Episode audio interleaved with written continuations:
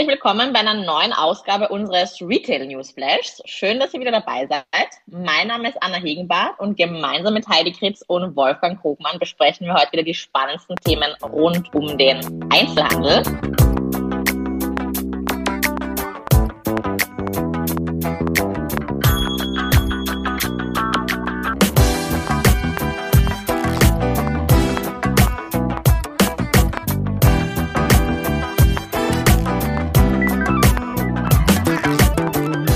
Wir die letzten Wochen ja auch ähm, viel unterwegs waren, ähm, berichte ich heute wieder hier äh, live aus meiner Homebase ähm, in Berlin, wo ich heute auch schon die Fußbodenheizung ähm, angedreht habe. Äh, der Herbst ist da. Äh, Wolfgang und ähm, Heidi, ihr seid auch ähm, zu Hause, nehme ich an. Ja, ich bin auch im Herbst in Hamburg hier, aber heute ist blauer Himmel, kühl, eigentlich ein schöner äh, Herbsttag. Was ist im turbulenten Wien los, Heidi?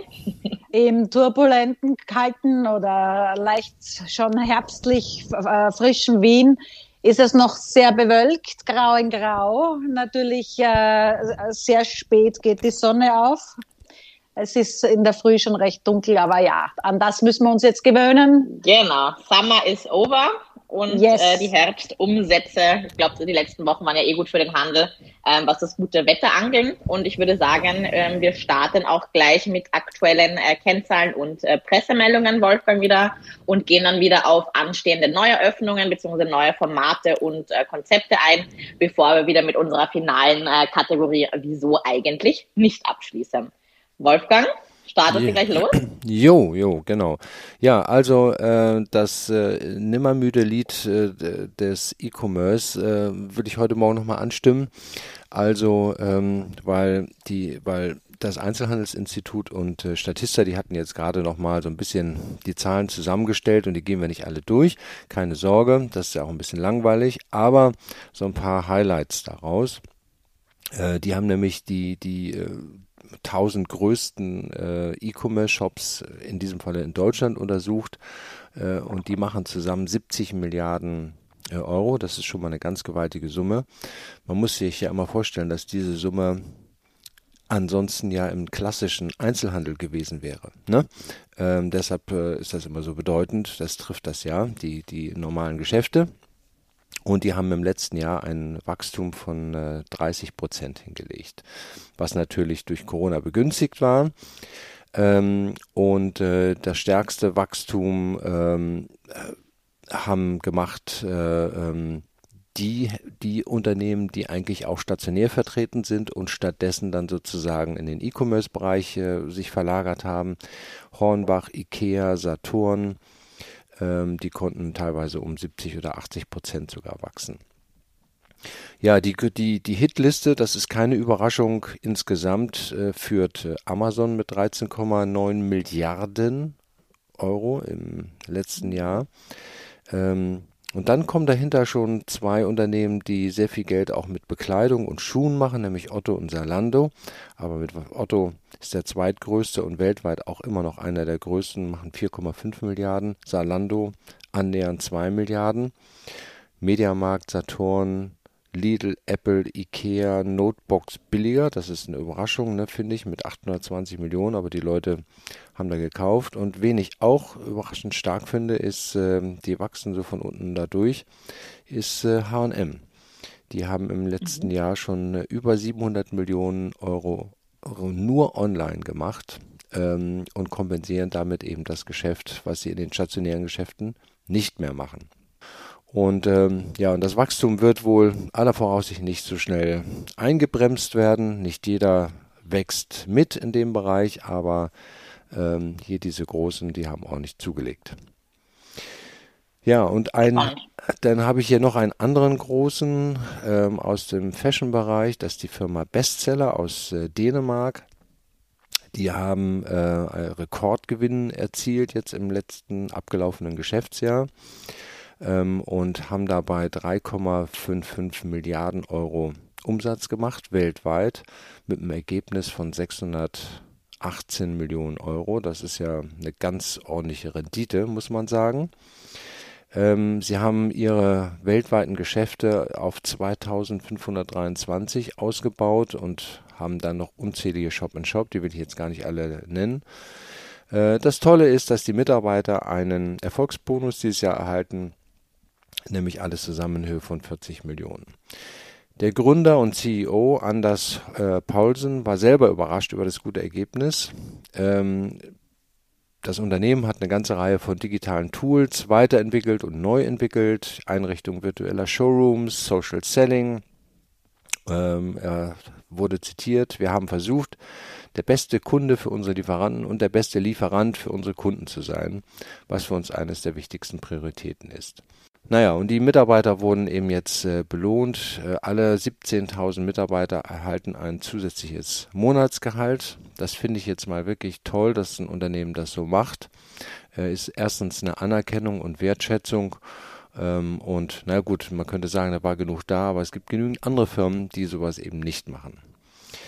Ähm, ob das nun den Anders Paulsen sozusagen äh, darüber hinweg hilft, dass äh, seine drei Töchter 2019 in Sri Lanka bei einem Attentat ums Leben gekommen sind, das wage ich zu bezweifeln und das sollte man auch immer im Kopf haben.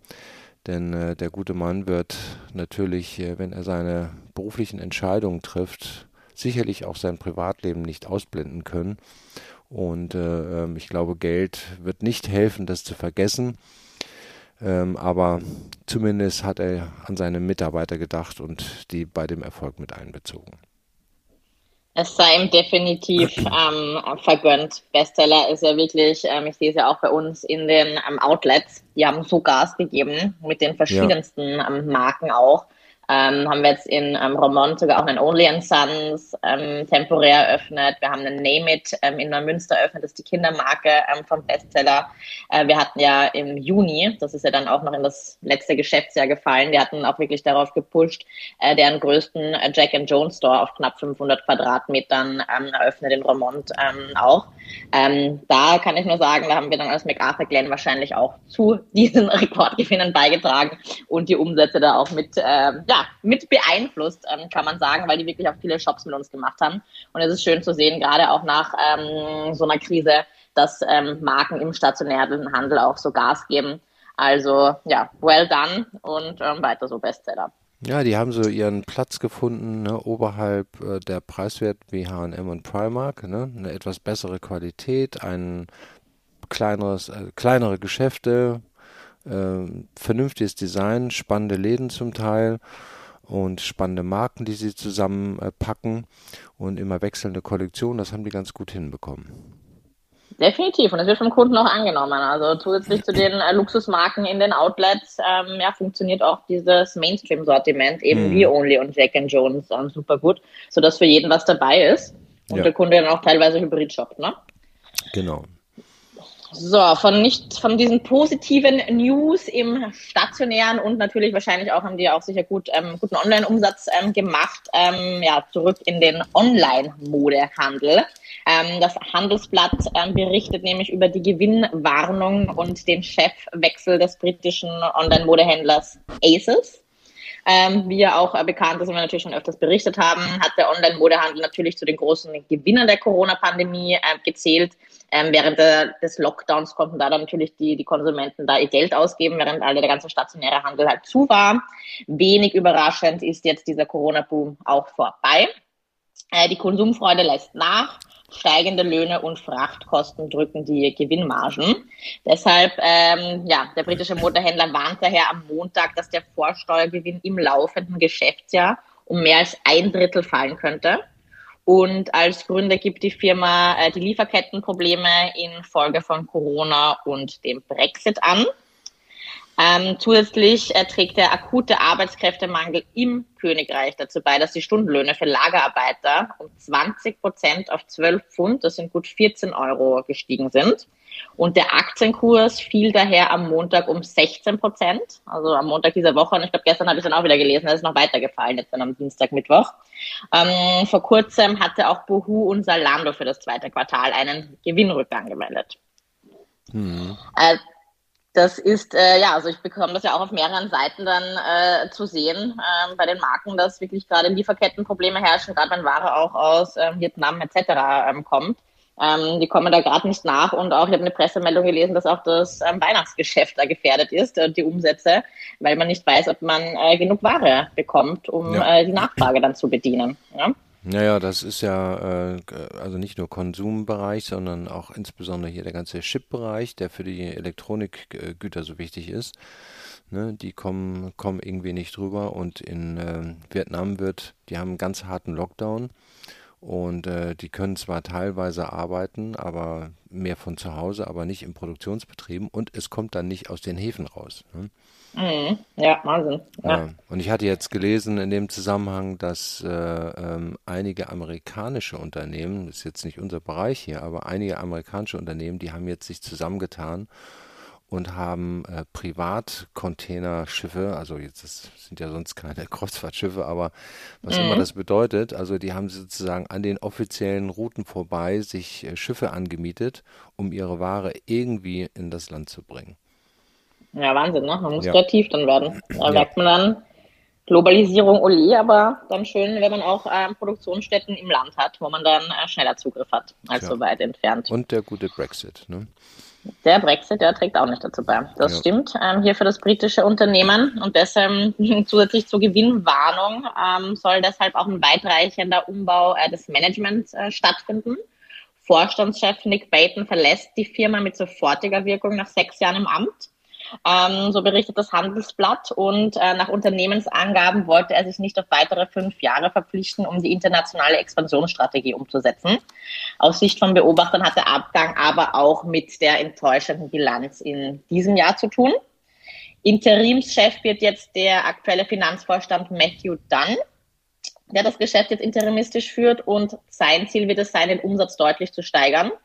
Ähm, für das Geschäftsjahr bis Ende August meldet ASUS ja einen Vorsteuergewinn von 177 Millionen Pfund. Das sind circa 209 Millionen Euro, was immer noch einem Plus von 25 Prozent gegenüber dem Vorjahreszeitraum entspricht, aber trotzdem deutlich unter den Erwartungen der Analysten äh, liegt. Und ähm, für das laufende Geschäftsjahr senkt ASUS deshalb die Be Gewinnprognose auf 110 bis 140 äh, Millionen Pfund. Ähm, das zum Gewinn. Der Umsatz steigt ja trotzdem um ein Fünftel auf 3,9 Milliarden Pfund. Und da waren die ähm, Hauptdriver, die zu diesem Wachstum beitrugen, äh, die Mark also der Kauf von Marken wie Topshop und Selfridges von der insolventen ähm, Arcadia-Gruppe ähm, im Februar diesen Jahres. Und in den kommenden drei bis vier Jahren will äh, dann, also der neue Interimschef, den Umsatz auf sieben Milliarden Pfund steigern. Ähm, die soll vor allem durch die Gewinnung neuer Kunden in den USA und ähm, Europa gelingen. Äh, da haben wir nur alles Gute wünschen hm. in dieser herausfordernden Zeit. Das ist ja auch ein ordentlicher Sprung, ne? Mal eben in drei ja. Jahren den Umsatz verdoppeln. Hut ab. Ja, klar. Aber da merkt man auch, dass es dann halt machbar ist durch den Kauf von anderen oder zusätzlichen ähm, ähm, Geschäften, ne? also Topshop und ähm, Selfridges dann, wo man sich den Umsatz dann zukauft. Das ist ja dann kein Like-for-Like ähm, Wachstum in dem Sinne. Ne? Ja, Boohoo hat das ja ähnlich gemacht. Die haben ja Debenhams gekauft ne? und Debenhams, die Läden sind alle geschlossen, aber sie nutzen das eben als Plattform, äh, um dann auch andere Produkte neben den eigenen äh, ursprünglichen damit reinzubringen. Äh, zusätzlich zum E-Commerce, ähm, ähnlich wie Bestseller oder ja, nicht äh, ganz, aber auch äh, mit Vollgas ähm, unterwegs ist auch noch eine ähm, andere Marke im stationären Handel, ähm, Wolfgang. Ja, Was hast du da diese Woche ja, die immer so klingt wie ein schöner Drink. Man weiß nicht, ist es eine Bar oder ist es ein Shop, ne? Scotch und Soda. Passt zwar nicht zu unserer morgendlichen Runde hier, aber äh, ja, who knows. ähm, jedenfalls ein, ein sehr erfolgreiches äh, holländisches Unternehmen, ähm, die, ähm, und das, deshalb erwähnen wir das auch, die ähm, noch vorhaben, 15 äh, neue Stores und sieben äh, Franchise-Stores in Europa, Asien, Nordamerika und, und Mittelost, Mittleren Osten bis Ende 2021 äh, zu eröffnen. Sie haben bereits seit Januar 34 Stores, also eigene Stores und 27 äh, Shop-in-Shop eröffnet und kommen dann auf bis zum Jahresende auf äh, rund knapp 250 Stores und 280 äh, Shop-in-Shops äh, weltweit. Ja, der CEO wird äh, zitiert, It's indeed a very exciting time for our company despite the challenges caused by COVID-19 pandemic in the retail industry.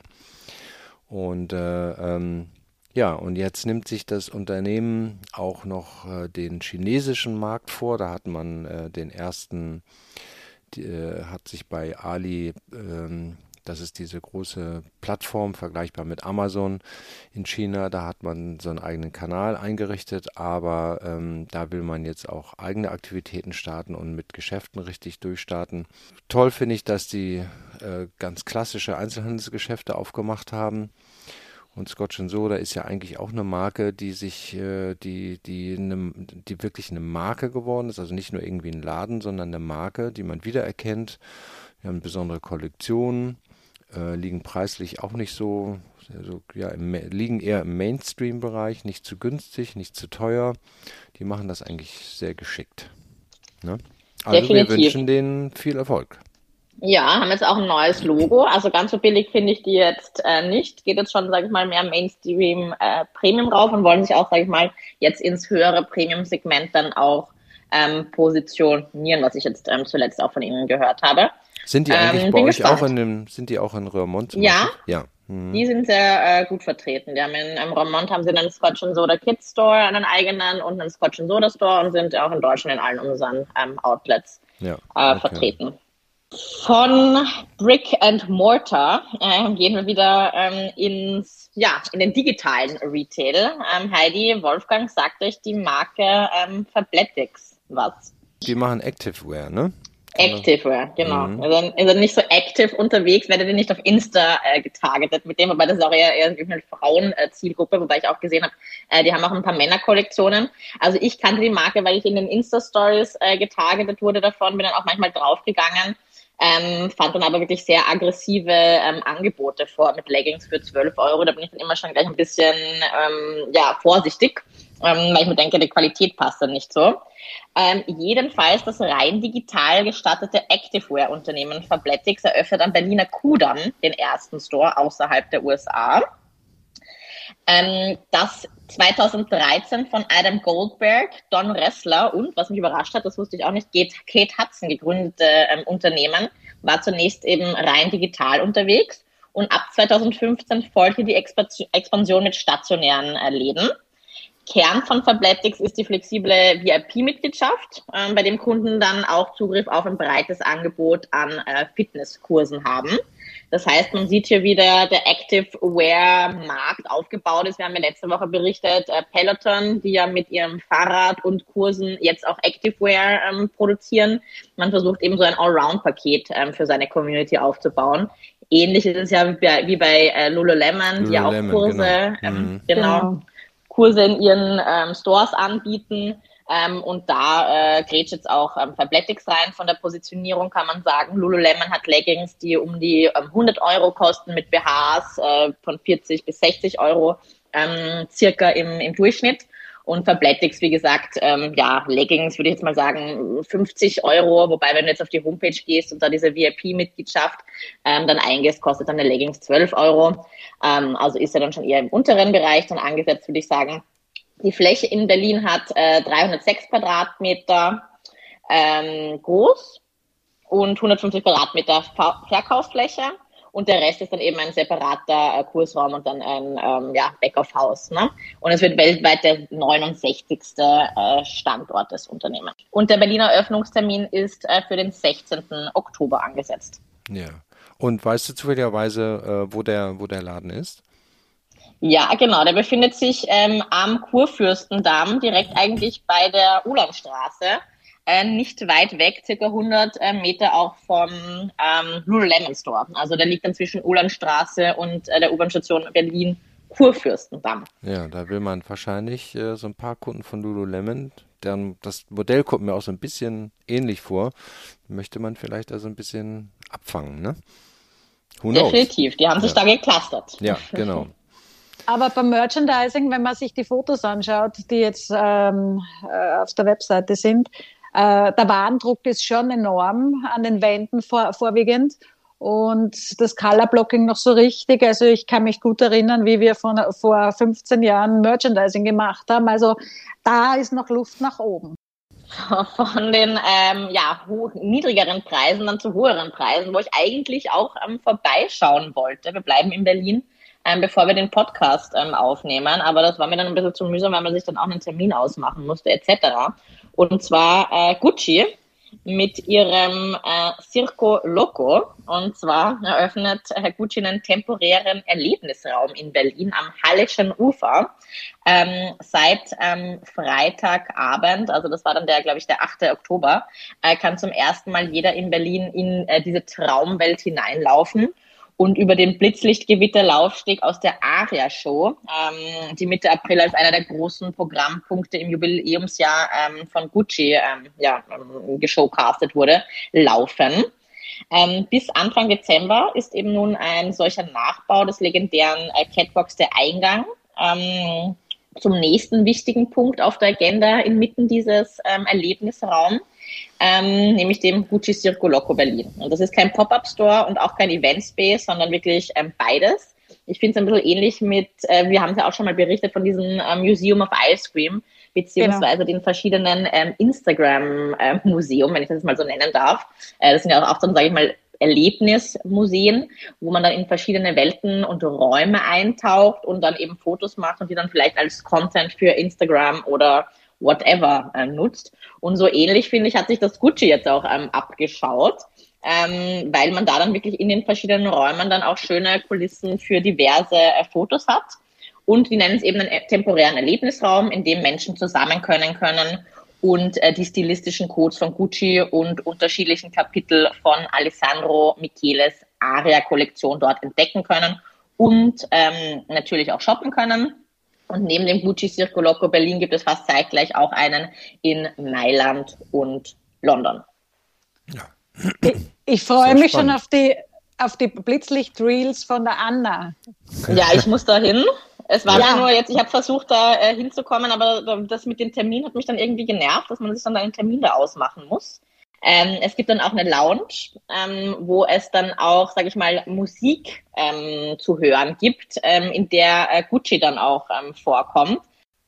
Man kann dann den ähm, Gucci Circo Loco durchstöbern und äh, die Gucci 100 äh, Kollektion entdecken, die gleichzeitig ein Kapitel von Alessandro Micheles Aria Kollektion darstellt. Und äh, die beinhaltet auch T-Shirts, auf denen die Ziffer 22.705 gedruckt ist weil äh, laut Musik Smatch, einem digitalen Archiv für Liedtexte, in so vielen Songs der Name Gucci seit dem Gründungsjahr 1921 auftaucht. Also ist auch irgendwie eine wow. historische Entdeckungstour. Ja, ja. Ne? ja, witzig, ja. Vom Hallischen Ufer hast du gesagt, ne? Äh, genau. Ist es da nicht so super weit äh, wieder zurück zum Kudamm?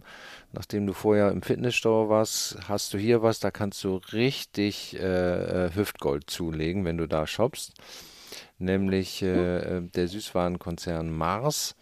Der hat, äh, sein, äh, hat einen weiteren Flagship Store unter der Marke M&M's eröffnet. Ne? M&M's kennen ja alle, das sind diese kleinen bunten Dinger, Schokolade und ne? Und äh, jetzt auf einer Fläche von 3000 Quadratmetern, das ist nun alles andere als klein, zahlreiche Highlights für Fans der Schokolinsen. Äh, das beinhaltet zum Beispiel auch ein M&M äh, Café, das weltweit erste, in dem man äh, Getränke, Kekse und Eiscreme und sowas bestellen kann. Äh, dann gibt es eine Fotoinstallation, Karaoke Garden, das ist nicht ganz so hoch aufgehängt wie Gucci, aber ähm, ähm, da kann man auch äh, sich mit den Menschen verbinden. Ähm, dann gibt es eine Graffiti-Wand, äh, ähm, die als Selfie-Hintergrund dienen soll. Ähm, es gibt äh, dies, diesen Späti-Shop, das ist so für Heidi, ne? Das sind die Kioske in Berlin, die lange aufhalten dürfen, die heißen Späti. cool. Und äh, ähm, da, da kann man dann exklusive MMs äh, äh, als Merchandise-Artikel kaufen. Äh, ja, und äh, damit reiht sich dann Berlin in eine Reihe von anderen berühmten Städten ein in der Welt, wo es das auch gibt, nämlich in New York, Las Vegas, London, Shanghai und in der Mall of America. Das ist äh, sozusagen im Mittleren Westen die größte, eine der größten Malls der Welt. Ne? Und äh, also M&M und der Mars-Konzern gehen also ganz gezielt in so mega Handelsplätze, AAA-Locations. Ähm, das ist Erlebnis. Ich habe das mal selber in äh, London gesehen. Ähm, sehr verführerisch, wenn man da mit Kindern reingeht. Äh, leider total ungesund, aber ähm, es macht Spaß, wie das Ganze inszeniert wird. Das muss man sagen. Das ist so Walt Disney für Süßwaren. Ne? Wahnsinn, ne? Ja, ja. 3000 Quadratmeter ist ja auch kein, keine kleine Fläche. Nee, nee, das ist. Da freuen sich die Vermieter. Da freuen sich die Vermieter, genau. Und äh, ich glaube auch die Ladenbauer, die das alles ausbauen müssen. Ja. Das auf jeden Fall, genau. Ja. Ganz bestimmt, ganz bestimmt. Das schaut so aus, als wäre Berlin wirklich so ein Zentrum momentan. Da ist ganz schön viel los, muss man sagen. Ja. ja. Was ihr gefunden viel, habt, ja, ganz toll. Ist wie vor 100 Jahren. Die 20er Jahre in Berlin waren ja sozusagen, da war Berlin die Stadt. Ne? Da kann man auf jeden Fall hinreisen. Definitiv. Wir bleiben aber bei Großflächen, äh, bei großflächigen Marken, würde ich jetzt mal sagen. Ähm, Heidi, du hast ein News von Adidas äh, diese Woche bei uns. Mm, ja, weil wenn man zuerst zu M&M am Kudamm geht und sich die Schokolinsen hineinwirft, dann muss man nachher dann was tun, um äh, sie wieder runterzubringen. Nein, Scherz am Rande. Adidas reiht sich äh, in die wachsende Liste der großen Marken ein, die äh, den Wiederverkauf testen und aber auch mit etablierten Akteuren im Second-Hand-Bereich zusammenschließen. Wir haben ja vor einiger Zeit schon berichtet, Gucci und The Real Real bis hin zu Levis und Drove da werden jetzt Kleidung, Schuhe, Accessoires aller Marken werden zum Weiterverkauf, aber auch zur Spende oder Wiederverwendung äh, in Zusammenarbeit mit äh, ThreadUp angenommen. Die Kunden, die können die äh, äh, Artikel kostenlos über die Creator Club App von Adidas verschicken und erhalten dafür je nach Produkttyp beziehungsweise natürlich auch Zustand Treuepunkte, aber auch Gutscheine. Die breite Einführung des Programmes mit dem Namen Choose to Give Back wird voraussichtlich Anfang nächsten Jahres in den Geschäften on und online eingeführt werden.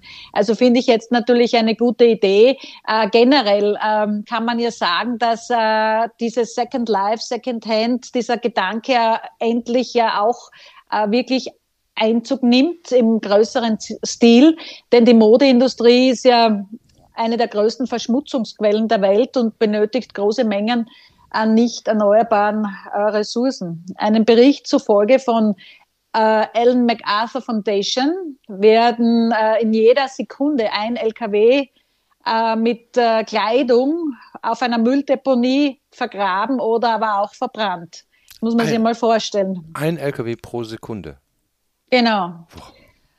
Ja, man merkt dann natürlich aber auch Gott sei Dank immer mehr, dass globale Brands sensibler werden und äh, endlich ins Tun kommen. Äh, da ist natürlich gut ihre größere Bekanntheit, äh, äh, die unterstützt natürlich für all diese nachhaltigen Themen.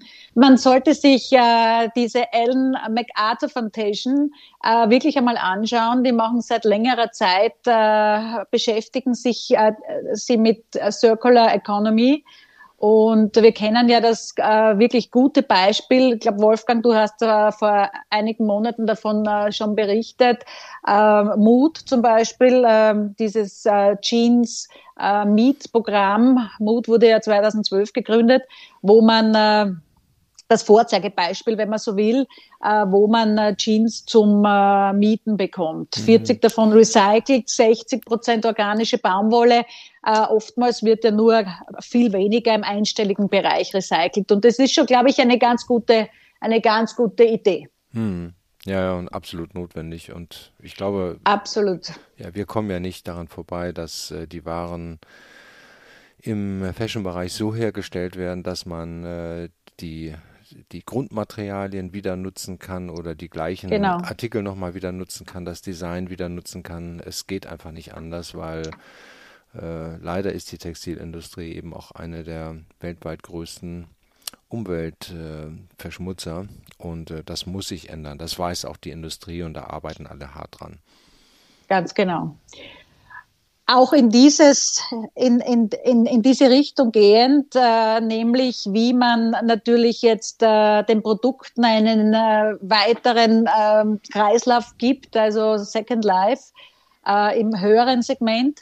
Ähm, haben wir auch letzte Woche von Vestia Kollektiv äh, gesprochen, die ja auch natürlich Echtheitszertifikate ähm, gegen Geld äh, anbieten. Nun äh, startet ähm, eBay auch damit, äh, dass man eben aktuell noch kostenlos eine Echtheitsprüfung durchgeführt haben kann.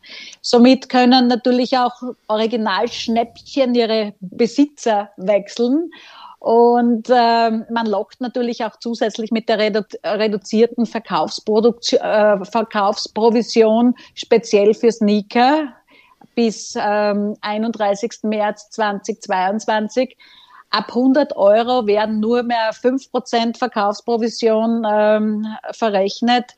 Für Verkäufe ab zwei, also ab 990 Euro sogar nur 2%, aber die fixe äh, Summe von 0,35 Euro pro Bestellung, die bleibt bestehen. Also je mehr natürlich, je höher der Preis, desto weniger Prozente werden genommen. Ähm, Vestia Kollektiv äh, liegt da ja noch im höheren Bereich, also da äh, ja, das geht ja bis 20 Prozent hinauf. Das hm. drückt die Gewinnmarge, Heidi, dann auch bei dir, ne? Wenn, äh, mit, den, mit den Verkaufsprovisionen. ja, ja, natürlich, natürlich. musst auf Ebay wechseln dann, damit du ja, nicht die ESOs dann bald berichten musst, dass du ähm, ja, Gewinnrückgang hast bei den Margen. Ganz genau. Ich werde meine, meine Augen werde ich da wirklich, ich werde recherchieren und dranbleiben, keine Frage. Wichtiges Thema. Second ja. Life. Auf jeden Fall. Super, wieder sehr viel ähm, Spannendes ähm, in äh, den diversen Bereichen. Und ich würde sagen, wir switchen dann in unsere letzte Kategorie. Ähm, wieso eigentlich nicht? Und ähm, Wolfgang startet hier gleich mal mit ein bisschen Tratsch und Klatsch. Ja, also ähm, ich glaube, äh, alle Menschen kennen Wolfgang Grupp, den Eigentümer äh, von Trigema, einer deutschen Wäschemarke ähm, der immer wieder sozusagen auf sich aufmerksam macht durch teilweise sehr, wie soll man das mal sagen, provozierende äh, Meinungen, die er hat äh, zur Unternehmensführung, zu seinem Familienzusammenhalt, auch auch sein ganzes Geschäftsmodell, was darauf baut, dass er sagt, so, dass ich lasse hier nur in Deutschland herstellen und irgendwo anders auf der Welt. Ähm, aber er ist immer noch da, er ist äh, nach wie vor erfolgreich. Und er hat sich auch jetzt äh, wieder geäußert. Wolfgang Grupp ist schon 79 Jahre und äh, macht sich natürlich Gedanken über seine Unternehmensnachfolge. Ähm, er hat zwei Kinder, die sagen wir mal gut ausgebildet sind und auch jetzt in dem Alter sind, äh, wo sie das irgendwann übernehmen könnten. Aber er macht, äh, er, er macht Auflagen, nicht nur hinsichtlich der äh, beruflichen Qualifikation, sondern auch äh, welchen Partner äh, seine Kinder denn finden werden. Weil er sagt, äh, wenn das ein Partner ist, der nicht zu der Firmen- und Familienphilosophie passt, nämlich hinter dem Geschäft stehen, den ganzen Tag dafür zu sein, da zu sein, ähm, aber auch vor allen Dingen äh, ähm, dort zu wohnen, wo hergestellt wird. Ne? Die äh, kommt ja aus, der, aus dem Bereich äh, Burlading, das ist auf der Schwäbischen Alb, ähm, so quasi zwischen Stuttgart und Niemandsland gelegen. Und äh, da sagt, äh, da, da muss man dann auch selber wohnen wollen. Und seine Frau, das ist eine Österreicherin, die ist ja auch für ihn dahin gezogen. Und er sagt, wenn eine seiner Kinder einen Partner hat, der das auch macht, äh, dann wäre das eben die zwingende Voraussetzung. Ja, ich finde, damit in die Öffentlichkeit zu gehen, das hat ja was, ne? Äh, äh, das ist die beste Werbekampagne, da spart einem viel Geld, da muss man nicht wieder einen Affen auf die Schulter im Fernsehen tragen. Ähm, aber ähm, ja, wahrscheinlich hat er im Kern recht, ne? aber es klingt in modernen Zeiten schon ein bisschen altmodisch, muss ich sagen. Gut, gut. Ja, aber von Burladingen ähm, ganz weit weg nach Shanghai. Ähm, da hat nämlich die italienische Luxusmarke Prada einen ähm, normalen Wochenmarkt in Beschlag genommen, um ihre Ware zu äh, ja, besser anzubieten.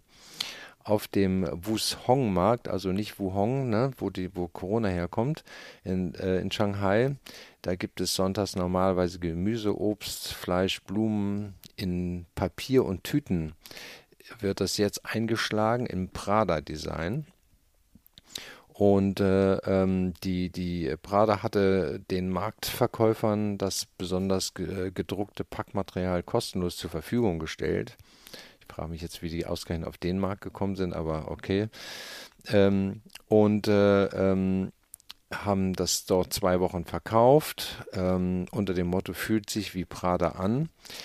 Äh, Gab es gemischte Reaktionen, also die, die ähm, die Händler und äh, die waren so ein bisschen überrascht über die hohe Anzahl von äh, modebewussten jungen Leuten, die auf einmal auf den Markt gekommen sind. Leider nicht so viel Ware gekauft haben, sondern äh, meistens äh, um Selfies äh, zu machen oder die Ware gekauft haben und um sie dann das Prada-Papier mitzunehmen. Ne? naja, auch damit kommt man in die Zeitung. Ne? Wir waren jetzt äh, in der Schwäbischen Alb, dann waren wir in, in Shanghai, nun Wien. Ach, dort, Wien. wo ich sitze. Ja, wir kommen nach Wien zurück. Haben wir die Woche sicher schon einiges auch in den Medien gehört dazu. Ja, wir wollen was jetzt, Spannenderes. Wir wollen jetzt von, von, von einem neuen Konzept berichten, von einem komplett neuen Konzept, bitte was Positives. Genau, bitte. Und zwar ähm, am 8. Oktober, letzte Woche also, wurde in der Taberstraße, für alle, die es kennen, Taberstraße 15 im zweiten Wiener Gemeindebezirk, das erste Automatenrestaurant mit dem Namen Foodie Fridge eröffnet. Im Sortiment befinden sich rund 300 hochwertige äh, Produkte, großteils Bio. Äh, und preiswert sind sie auch noch dazu, aber aus unterschiedlichen Küchen. Also sprich nicht nur jetzt österreichische Küche, sondern auch thailändische, spanische, italienische, Einflüsse äh, werden da angeboten. Natürlich gibt es auch Säfte, regionale Weine, Softdrinks. Ähm, und das Besondere ist natürlich, man kann sie äh, zu jeder Zeit holen, 24 Stunden. Äh, die Idee kam dem Unternehmensgründer Bill Lasch, äh, weil er gemeint hat, ja in der Nacht, ich meine natürlich Würstelstandel gibt's ja natürlich, McDonalds ja auch, aber es muss da ein bisschen mehr geben. Und äh, deswegen kam die Idee. Da, täglich wird um neun Uhr in der Früh in der Küche, die natürlich äh, woanders ist, äh, gekocht. Das Essen wird dann abgekühlt in eine was besonders schön ist, eine nachhaltige Verpackung gesteckt und die kann man dann drei bis vier Tage haltbar machen. Also und verwenden, äh, nimmt man dann ins Büro oder nach Hause mit oder verzehrt sie dann gleich nach dem Kauf äh, zu Hause. Ähm, Vorteil eben, wie gesagt, 24 Stunden ohne Anstellen mit Karte zu bezahlen oder aber auch schon bei Apps ein Essen vorher reservieren. Also werde ich zeitnah testen. Im Plan ist auch ähm, als nächsten Step, dass man natürlich auch dort vor Ort das, was man sich herauszieht aus dem Automaten, auch dort aufwärmen kann und äh, dort dann auch äh, verzehren kann. Von der Optik, äh, wenn man sich die Fotos anschaut, ist es ein bisschen so eine Erinnerung an meine Kindheit. Äh, man kannte das, äh, wo, also Palmas hat das auch gehabt, zum Beispiel die Strümpfe in diesen, in diesen Kasteln, wo man dann Geld hineingeworfen hat und äh, wo man es dann rausgenommen hat. Also ähm, das ist recht lustig und sehr, aber sehr, also man sieht, was man bekommt. Also sehr übersichtlich, helle Farben, ähm, ja, Bodenfliesen, die jetzt an mehrere Kulturen erinnern können. Also alles, äh, ja, zum Anschauen und zum Probieren. Ich werde euch berichten. Ja, es erinnert mich so die Bilder an diese holländischen äh, Shops, wo du diese ähm, äh, wo du auch solche Snacks kaufen kannst, ne, an, hinter einer Glasklappe, die man dann aufmacht. Ja, genau, stimmt, in Amsterdam. In, ne, ja, genau. Ja, ja. Hm, das, so sieht das ein bisschen aus.